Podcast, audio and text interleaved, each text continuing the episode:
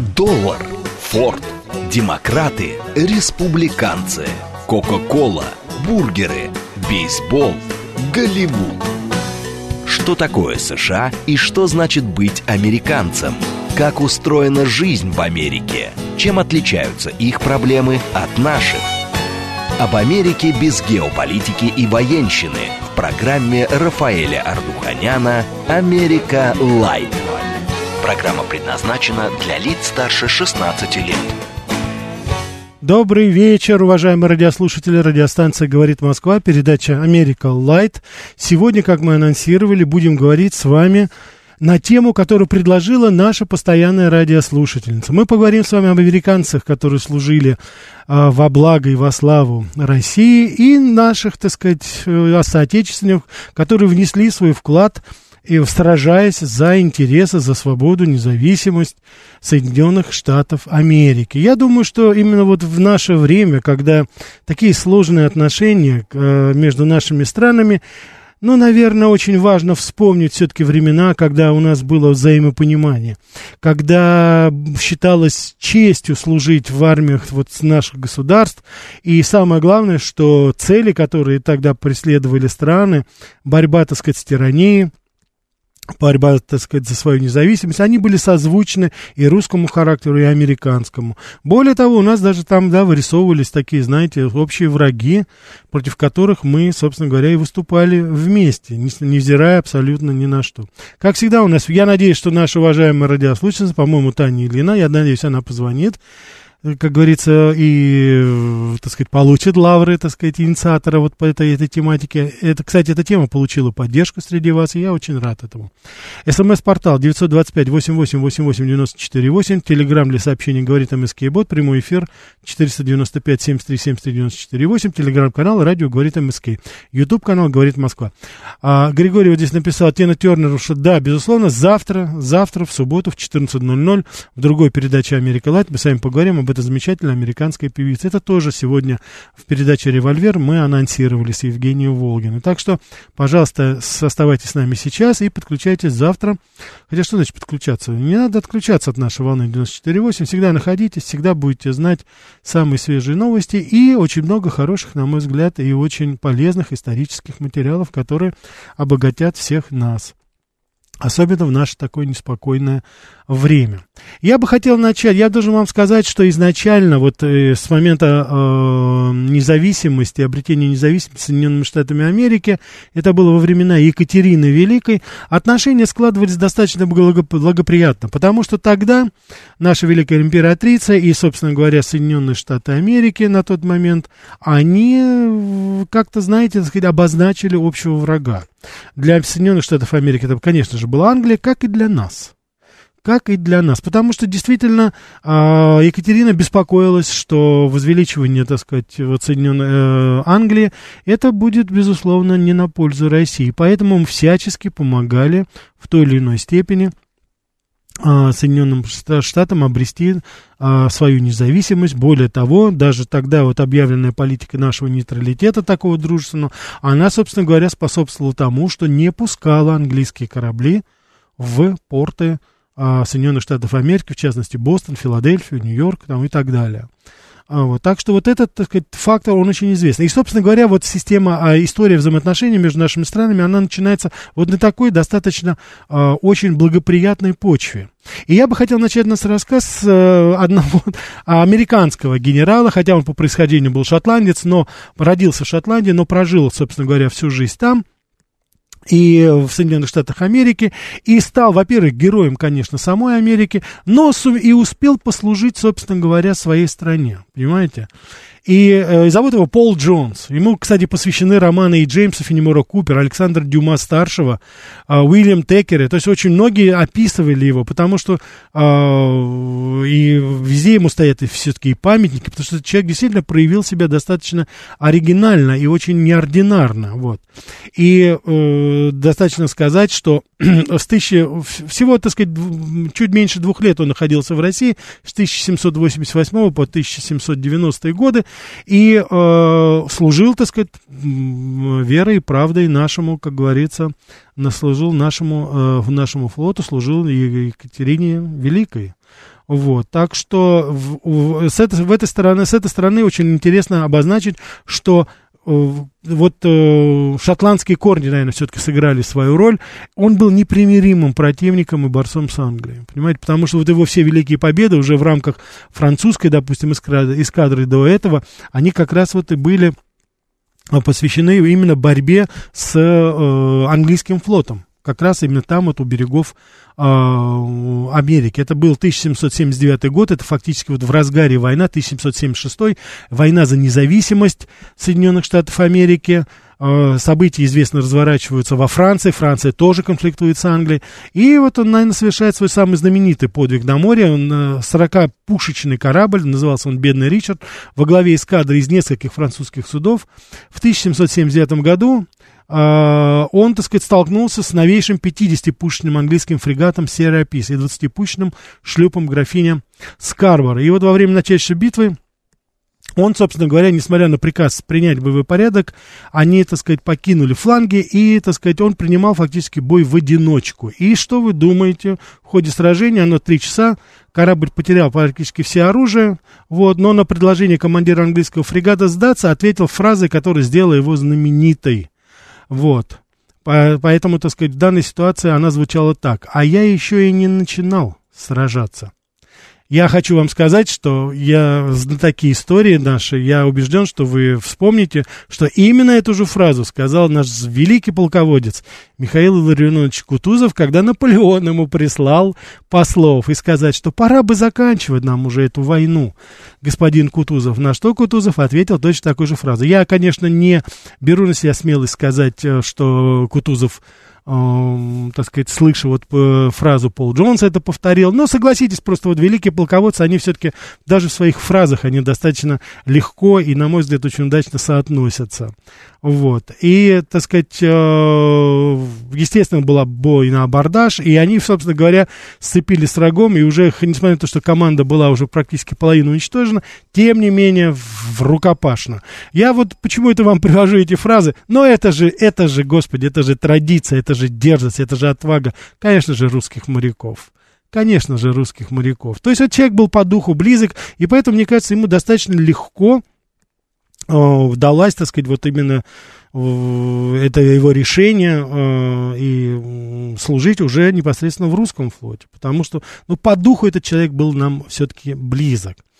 Вот. Э, собственно говоря, э, несмотря на то, что э, сражение, вот именно в этом сражении, в котором участвовал Пол Джонс с английскими кораблями, э, вот, э, там были свои, знаете, такие традиции, потому что когда уже корабль бедный Ричард затонул, тем не менее они с капитаном прошли, выпили, так сказать, стакан вина, это требовало большой обычай, вот, и потом уже, как говорится, а, рукопашный бой, так как был выигран, то Пол Джонс помиловал как бы вот своего врага, распив с ним кружку, и, так сказать, потом уже, так сказать, когда распили кружку, капитан поверженного корабля должен был опустить свой флаг. И так оно, собственно говоря, и получилось. Так что за это он получил золотую шпагу, медаль за военные заслуги святого Людовика, святого Михаила, вот, и, ну, и все, что было с этим связано. То есть он уже, когда служил в России, он уже был достаточно известен, достаточно популярен, и, конечно же, ему, его имя, так сказать, было известно.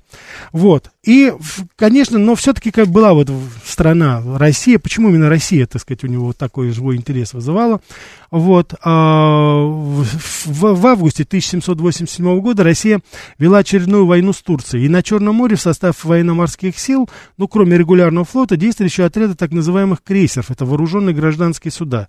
И вот основную, э, э эту, так сказать, вот э, основу этого всего составляли э, люди, которых вот российские эскадры в свое время, еще там до этого, вывезли с некоторых европейских стран. И вот для наведения хотя бы такой самой, такой элементарной дисциплины среди них, то есть он не сразу пошел служить в, в в регулярные части нашего флота, а он вот именно был брошен на то, чтобы вот из этих полупиратов сделать, собственно говоря, ну, хотя бы более-менее, так сказать, э, боеспособное войско. И вот э, у него это очень хорошо, собственно говоря, получилось. Он очень участвовал, он очень, так сказать, лихо участвовал во всем этом, и потом уже потом даже Екатерина писала, допустим, вот а, учитывая, так сказать, все, что она уже слышала о нем, конечно, она написала, э, у него было, так сказать, послание было э, князю Потемкину, по-моему, она писала, что э, в американской войне именитый английский подданный Пол Джонс, который так сказать, э, воевал в колониях и весьма малыми силами сделался англичанам сильно страшным. Вот ныне желает на мою службу. И Потемкин порекомендовал, сказал, конечно, давайте мы обязательно вот его возьмем и обязательно сделаем. Поэтому э, он, конечно, очень успешно э, все это, как говорится, сделал. И Э, поступил на службу. И вот единственное, что э, для него это было, конечно, вот он, сколько он, так сказать, воевал, был известно, но у него не было звания адмиральского. И вот Екатерина, она как раз и дала, собственно говоря, это вот этот ему ранг контр-адмирала. И, конечно, это вот предопределило уже его судьбу. Он стал уже служить в регулярной нашем, нашем флоте.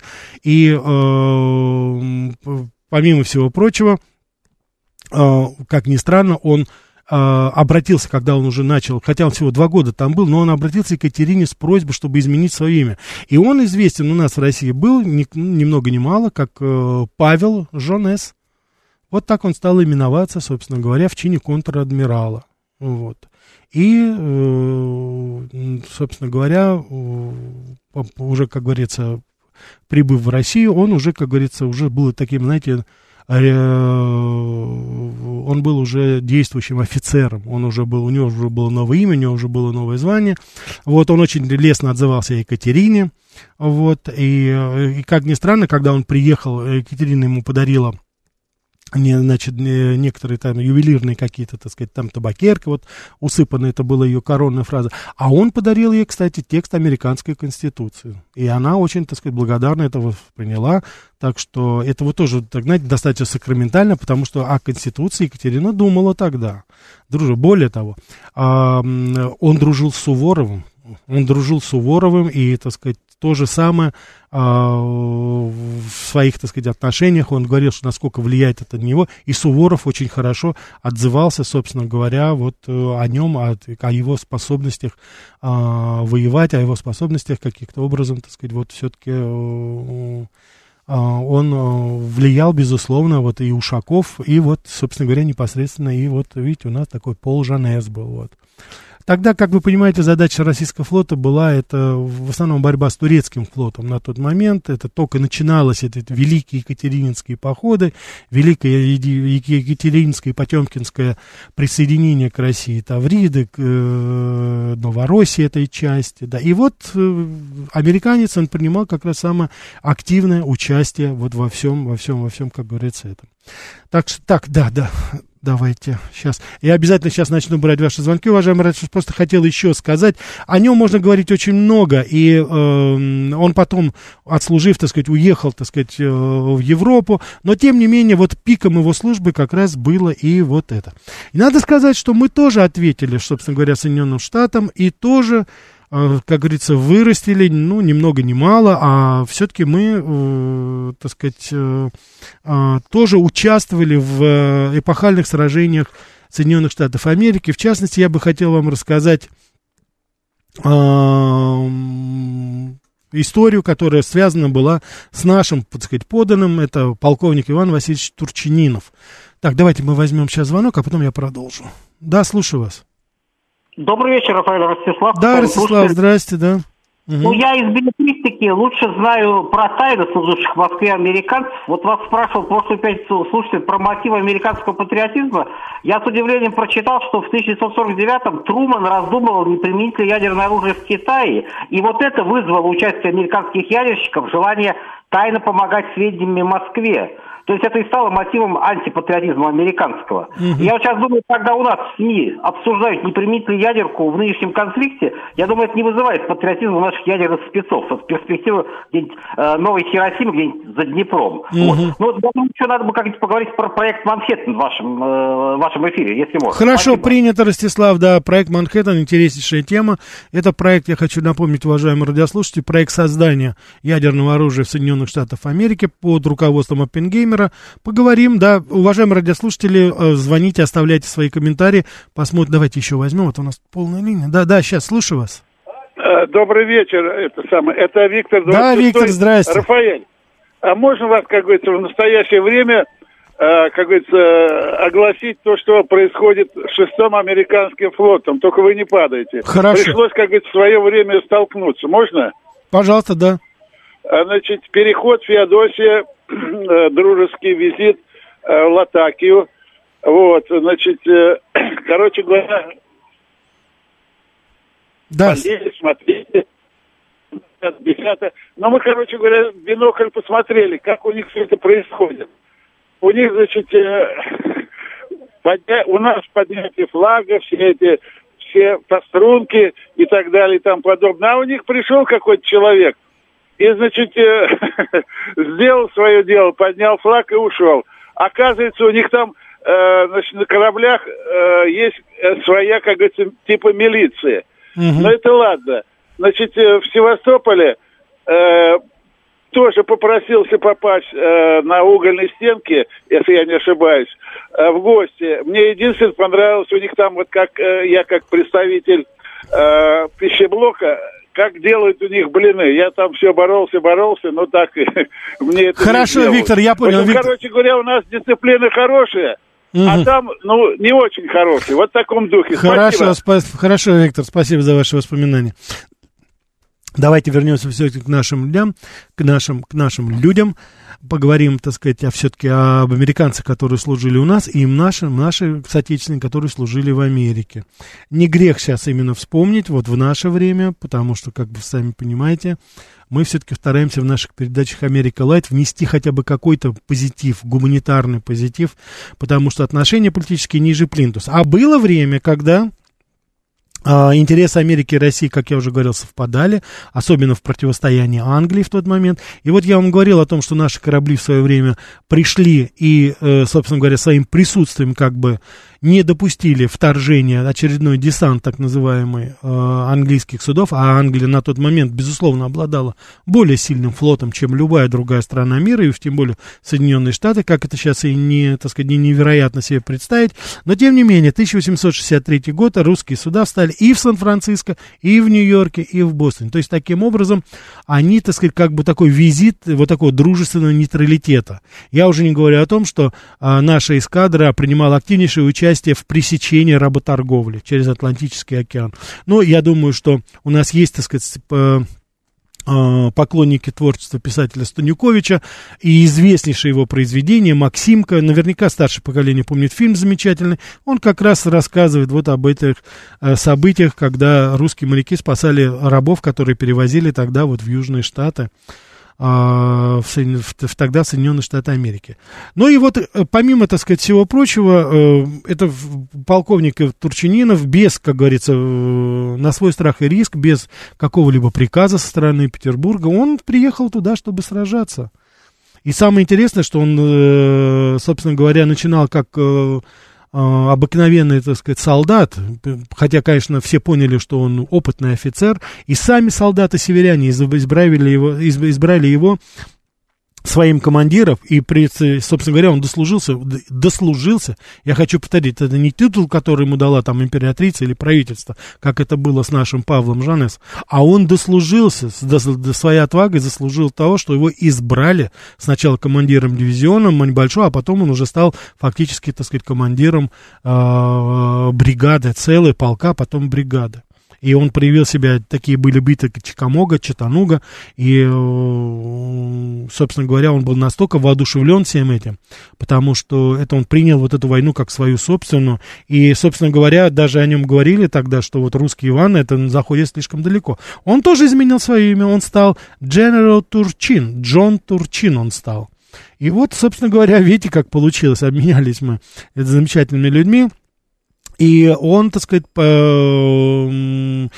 конечно же, тогда, знаете, как бы вызывал определенное недовольство, потому что его действия были настолько дерзкие, настолько отважны, настолько непредсказуемы, что в конечном итоге даже у руководства северян, у Янки, это вызывало определенное опасение, потому что те рейды и операции, которые он делал, он, собственно говоря, э, производил впечатление и пользовался, ну, неподдельное слово. Это был тот самый боевой генерал. Ну, я думаю, мы здесь можем с вами сказать, что это, конечно же, были определенные традиции э, и Суворова тоже нашу, потому что он был всегда с войсками, он был всегда с ними. Потом начались интриги.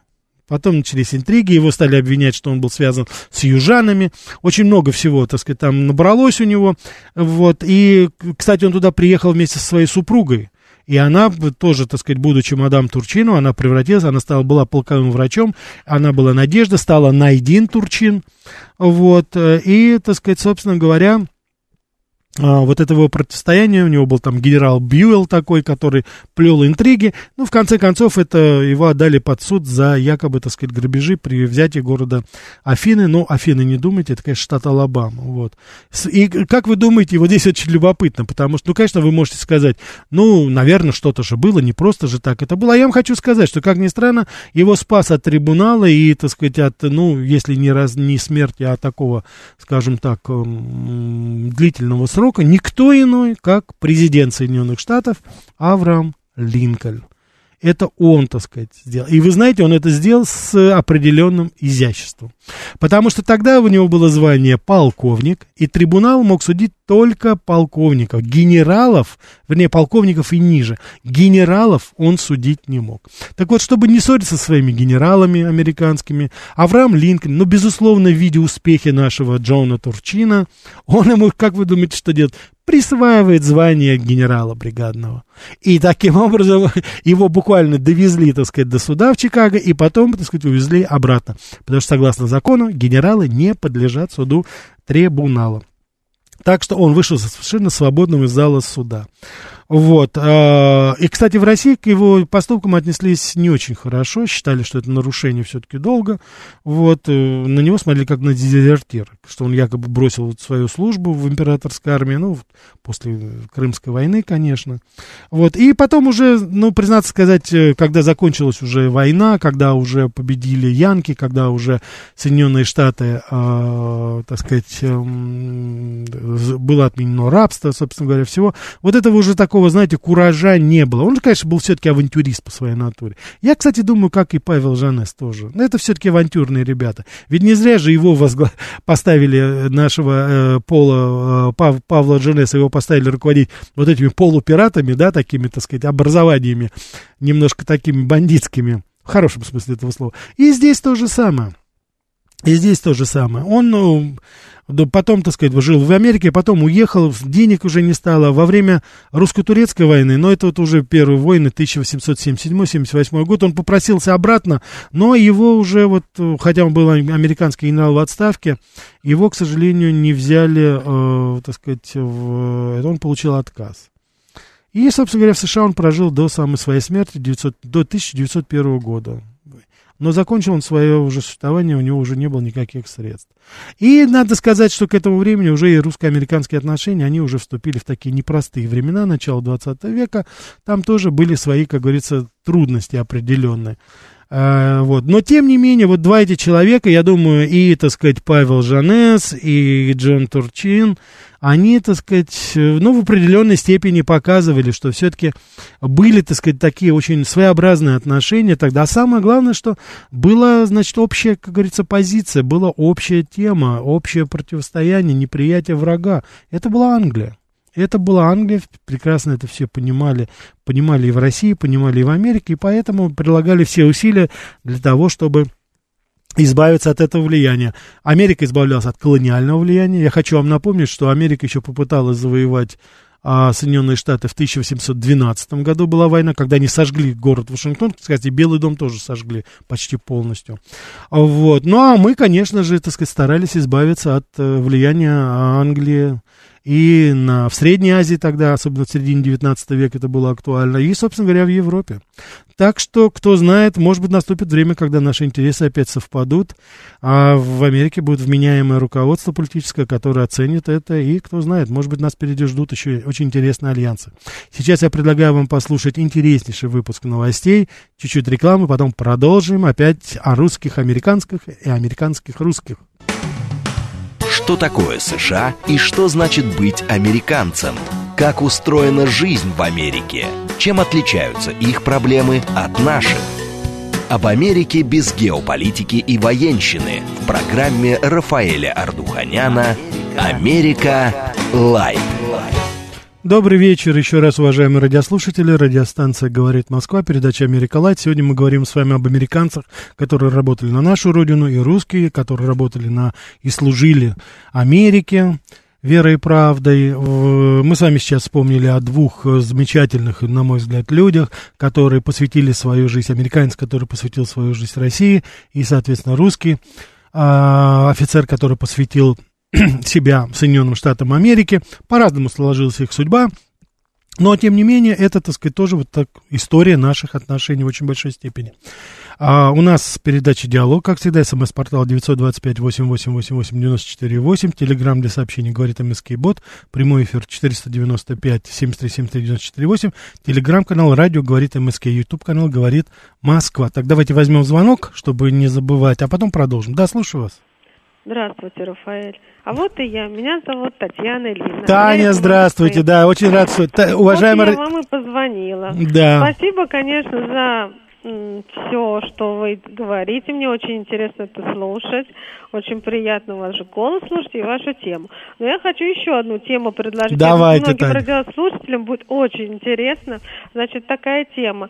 А, про суды, судей американских, про правосудие и про законы разных штатов. Мне вот очень это интересно. Суды, судьи, Всё, как у них я понял. американские. Мне очень это интересно. Пожалуйста, можете эм, хотя бы ну, в ближайший месяц, там в июне сделать эту тему. Я не знаю насчет июня, Таня, но заявка принята. Таня, спасибо вам большое. Спасибо. Уважаемые радиослушатели, это вот и Спасибо. есть наша постоянная радиослушательница, которая предложила тему сегодняшней передачи. Я думаю, вы не удивлены, потому что мы работаем для вас и с удовольствием принимаем ваши заявки. Так, уважаемые радиослушатели, Таня предложила еще одну тему. Суды правосудие в США, с, с, э, правосудие штатов. Я думаю, что вот разница, какие законы в разных штатах. Если эта тема интересует, пожалуйста, вы знаете, куда писать, вы знаете, куда звонить. Соответственно, так сказать, если это наберет хотя бы вот какая-то тема набрала все-таки определенное количество а, людей, которые согласны с этим, я с удовольствием это сделал, потому что тема, на мой взгляд, действительно интересная. Так, стратегический инвестор вот пишет, э, ну, стратегический инвестор, мы вот договариваемся, что мы не обсуждаем и не говорим о тех людях, которые звонят. Поэтому вот это ваше выражение по поводу фриков я оставляю. И вы спрашиваете, почему, так сказать, я вот принимаю звонки, на ваш взгляд, от людей, от кого я, может быть, не должен.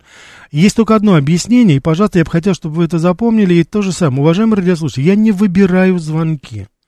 Я ни к чего не выбираю, я цифры не запоминаю звонков, я беру подряд. Вы, наверное, кто слушает, вы знаете, иногда звонят очень странные люди. Я имею в виду даже некоторые, которые вот до недавнего времени там даже как-то ругаться хотели или прочее, прочее. Мы берем подряд, мы не фильтруем, не отсеиваем, ничего не делаем.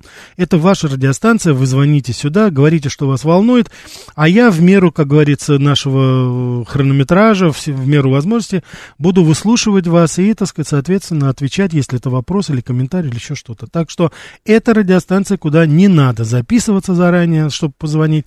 Люди звонят по разному поводу. Да, иногда это кажется немножко, может быть, неуместно или еще что-то, но это от этого не делает эти звонки менее ценными. Так что давайте вернемся все-таки к нашим. Я хочу вам рассказать об очень а, действительно уникальном человеке, который сыграл колоссальную роль в развитии нашей индустрии. Человек, который стоял у истоков, собственно говоря, нашей индустриализации в конце 20-х, начале 30-х годов. Его имя Альберт Кан. Человек, который проектировал и строил заводы. Я надеюсь, вы понимаете, что в конце 20-х годов в Америке разразился ужасный кризис, так называемая Великая депрессия, а Советский Союз набирал обороты и строил. Строил, строил и строил и строил. И поэтому, вот, собственно говоря, очень многие инженеры американские, которые симпатизировали, и не только экономически, может быть, знаете, там э, привлекало их это все, но это еще и было и политически. Им все-таки нравилась эта система, которая э, с их точки зрения, ну и, наверное, и на самом деле была более справедлива к рабочему человеку. Восьмичасовой рабочий день, там очень многие, так сказать, вещи, которые советская власть дала э, рабочему люду, и они вот подключились как раз вот к этой к нашей индустриализации, приняли ее как свое, как вызов для себя. И вот Альберт Каан, это человек, который, безусловно, талантливый инженер, сколотил команду. Он писал тогда, что в ближайшее время отправляется в Москву со штатом из 25 специалистов, помощников. Мы поможем советскому правительству организовать конструкторское бюро, которое будет включать более 4 1500 архитектурных инженерных дизайнеров, выбранных в основном из русских, а также из Америки и из других зарубежных стран.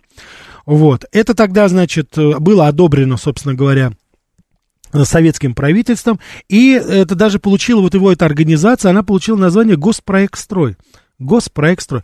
Это те самые люди, которые спроектируют для нас Челябинский тракторный завод, Харьковский тракторный завод, Форд завод, спроектировали для нас Сталинградский тракторный завод. Я думаю, не нужно объяснять Челябинский металлургический, знаменитая магнитка наша.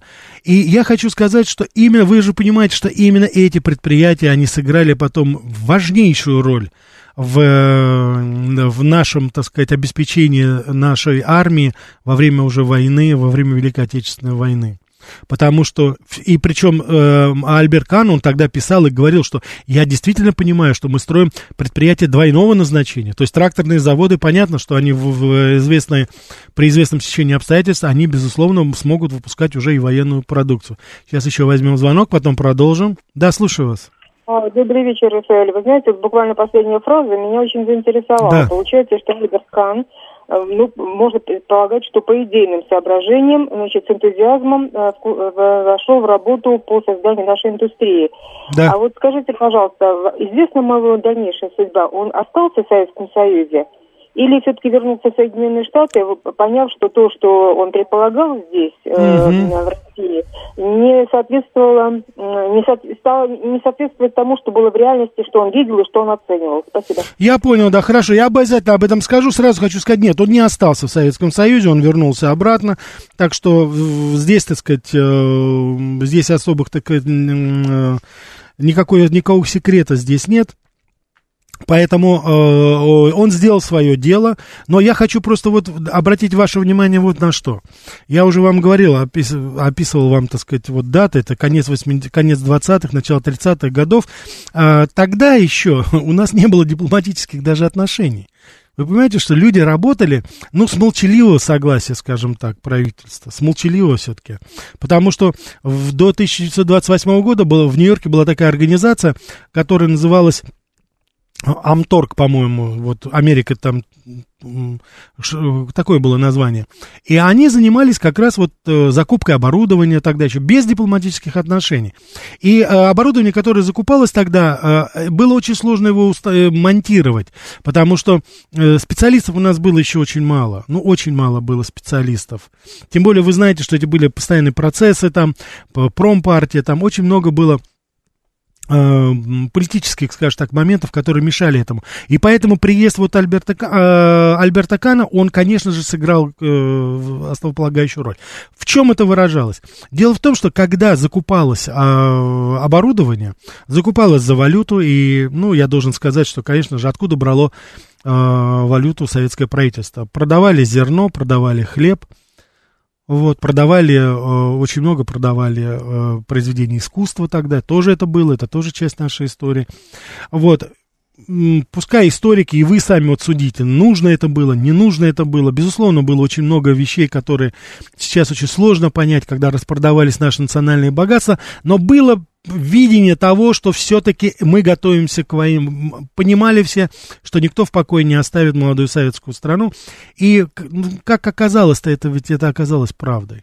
Это оказалось правдой. При всем при том, что было очень много всего, что, конечно же, не подлежит никакому оправданию вот в, во время именно этого и вот Альберт Кан, что они делали? Они, дело в том, что когда они закупали заводы, они закупали оборудование, они собирали этот завод, вы можете представить масштаб работы, они собирали этот завод на территории Америки, запускали его, и когда видели, что это рабочая модель, целый завод, это не просто какая-то линия, это не какой-то прокатный стан, там это что, это целый комплекс был. И вот они потом его разбирали и на пароходах везли уже, только после этого везли уже а, в Советский Союз, и там уже устанавливали, монтировали его по образу и подобию, как это должно было быть. Это огромное количество людей было подключено. А, потом советское правительство выделило уже порядка трех тысяч проектировщиков, которыми тоже руководил Кан, и его, так сказать, его, а, его сподвижники. А, Днепрогэс, Харьков, я уже вам говорил. Вот, все это контролировалось вот этим госпроект строем, и помимо всего прочего, что еще очень важно, он подготовил порядка 4000 специалистов, это за три года, с 29 по 32 год. Еще даже, опять же, даже не было еще дипломатических отношений. И вот э, результат его работы, представьте себе, за несколько лет человек спроектировал и организовал строительство 500, там разные цифры приводятся, 520, 570, говорится, 570 объектов. А как вы сами понимаете, что американских специалистов не приглашали, чтобы строить там какой-нибудь свечной заводик. Это было полномасштабное производство. Днепрогресс, Челябинск, Магнитка, а, я уже вам сказал, так сказать, тракторные заводы. Причем посмотрите, как это было.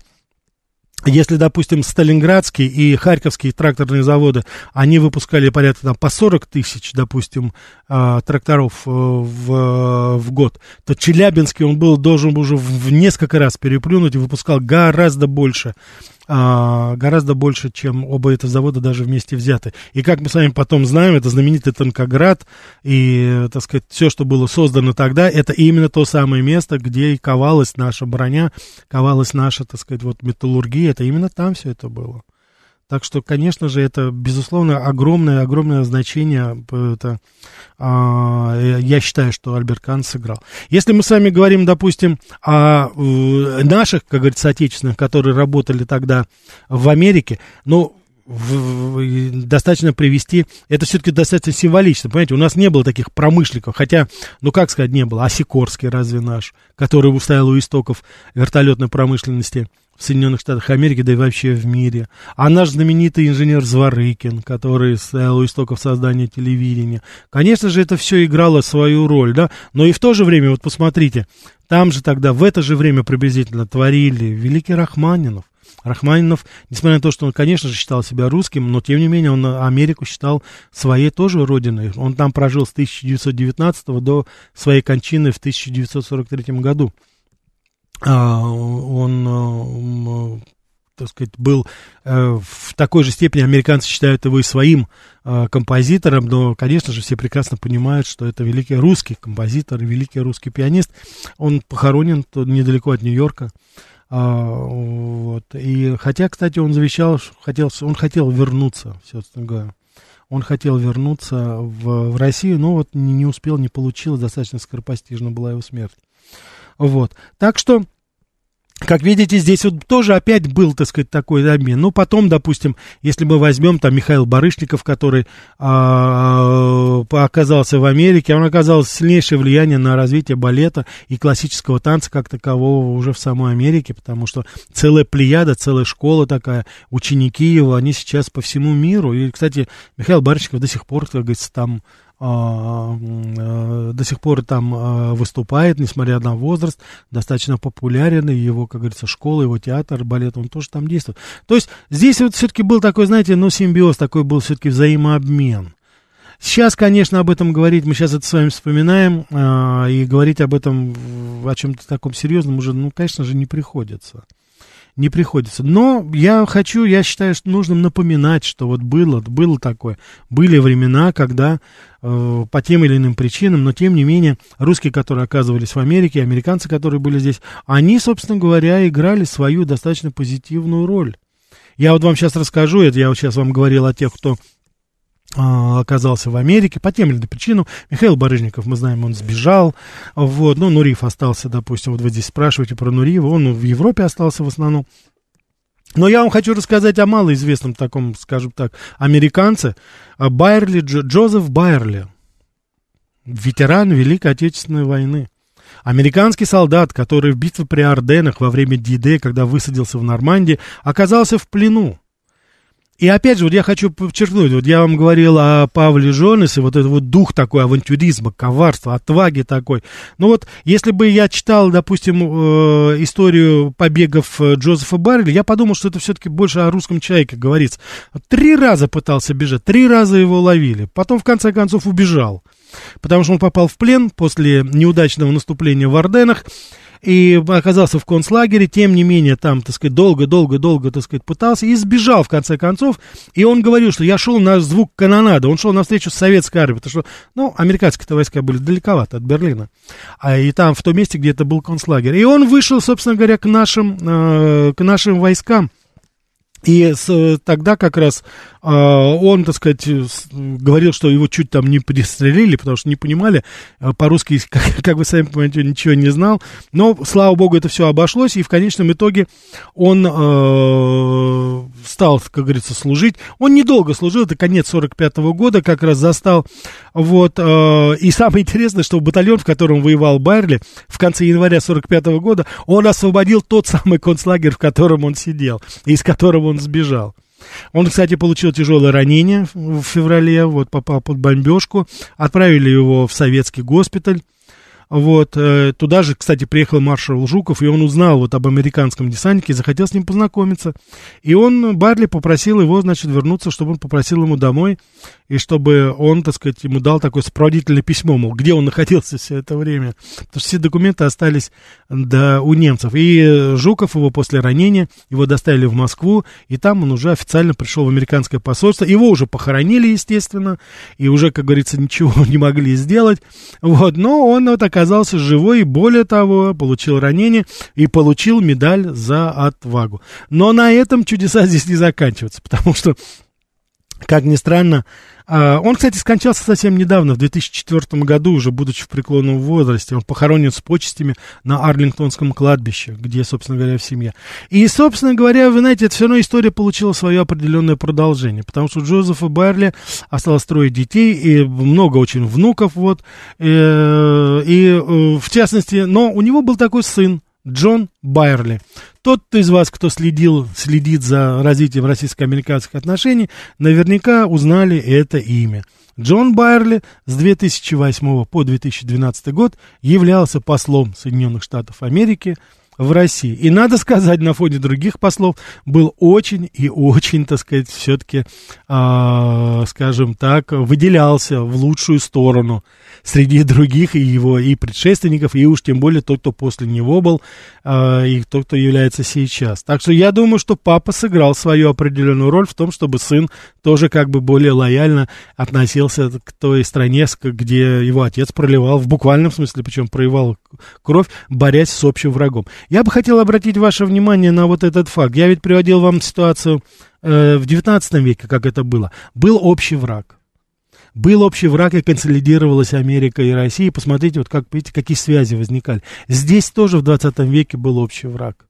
И это тоже послужило основанием, хотя отношения, допустим, Советского Союза Америки тогда были уже натянуты в 1945 году, но тем не менее вот это не мешало. Наличие общего врага, оно сплачивало в очень большой степени все-таки а, сплачивала ну, людей доброй воли, понимаете, здесь уже национальность не играла особо, особо, так сказать. Вот здесь вы пишете, поддерживаете, Таня, вот поддерживают вашу, Николай поддерживает в, в передачу о системе правосудия, спасибо, хорошо, я это все учту. Вот. Так что э, еще тоже самое присоединяются к этому. Вот. Ну, а Анна, Анна, наша постоянная радиослушательница, пишет, с правосудием в США можно голову сломать. Анна, я с вами абсолютно согласен. Единственное, что позвольте мне выразить uh, уверенность, что вы не на собственном опыте это узнали. Я знаю, что вы uh, достаточно долго жили а, в Соединенных Штатах Америки. Я надеюсь, вы не на своем горьком опыте узнали о том, как можно сломать. Я действительно тоже несколько раз сталкиваясь с ним, лишний раз, как говорится, знаете, очень не хотел бы с этим связываться, потому что это, конечно, машина, которая подминает под себя абсолютно все. Вот. А, Николай пишет, кстати, на Депрогрессе те самые американские турбины исправно проработали до нашего времени. Николай, не могу сказать ничего, может быть, но я не думаю, что все-таки. Я все-таки не думаю, я думаю, что все-таки с того времени все-таки поменяли. Поменяли. Вот. Так. Так, вот Стилет пишет такой вопрос. А почему в Америке существует легальное порно? Несмотря на то, что они везде в кинематографе продвигают очень патриотическую повестку. Что это не так? Типа главная ценность это семья. Это где же, интересно, уважаемый Стилет, вы видели, чтобы э, в кинематографе продвигались патриотическую повестку там или еще что-то. Это в трансформерах, что ли, в каких это, в аватарах? Я что-то, знаете, как-то не заметил. И мне кажется, что как раз вот основная, так сказать, упор делается именно вот на, ну там, легально, нелегально, но там это совершенно спокойно, там всего этого очень и очень хватает. Так что не, не, не соглашусь, может быть, с вами с этого. Ну вот Виталий пишет, хорошее предложение. Чтобы сплотить все народы нашей страны, нужен общий враг. Инопланетяне.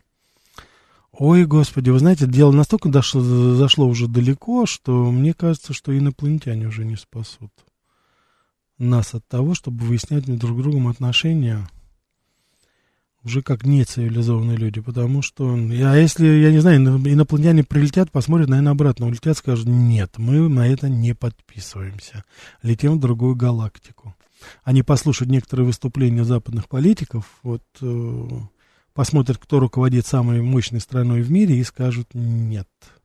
Либо надо колонизовать эту страну полностью, либо надо убираться отсюда.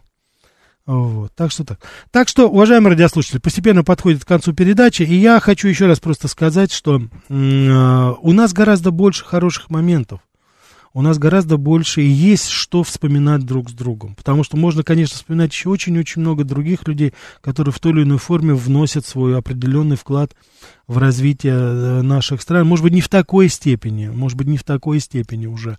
Но, тем не менее, мне кажется, очень важно, вот как вы думаете, наверное, важно вспоминать такие хорошие моменты в наших отношениях, чтобы но все-таки, знаете, вот не терять тонус, не, не терять вот общую это, то, что американцы называют big picture, да, вот общую картину, большую картину того. Но все-таки то, что сейчас происходит между нашими странами, это ненормально. Я уже про Европу не говорю, но и между нашими странами это ненормально. Я надеюсь, что мы все-таки вот, если, ну и вот мы здесь, допустим, вспоминаем, да, достойных американцев, я думаю, хотелось бы надеяться, по крайней мере, чтобы и в Америке тоже не забывали об этом вспоминали великие русские фамилии, которые сыграли свою роль в развитии Америки. Это очень, так сказать, на мой взгляд, очень и очень важно. Вот Николай Мазаров пишет, не дай бог инопланетяне увидят Евровидение, уничтожат Землю. Да, Николай, я с вами согласен, потому что я думаю, что все-таки они более морально, выше все-таки разум, наверное, если они к нам прилетят. Я думаю, что они все-таки э, действительно посмотрят на это и скажут, нет, так не должно быть. Единственное, что, знаете, я искренне надеюсь, что они не только Евровидение успеют посмотреть, но еще какие-нибудь передачи, и поймут, что ну, все-таки не все мы такие. Вот, так что я все-таки думаю, что мы найдем контакт в той или иной степени, попытаемся, по крайней мере, найти. Ну, вот видите, как вот советское правительство в свое время нашло контакты с американскими учеными, которые помогли нам строить нашу промышленность. Уважаемые радиослушатели, спасибо вам большое за внимание. Наша передача подошла к концу. Завтра, 14.00, Тина Тернер. Слушаем музыку, вспоминаем замечательную американскую певицу. А вам хороших-хороших выходных.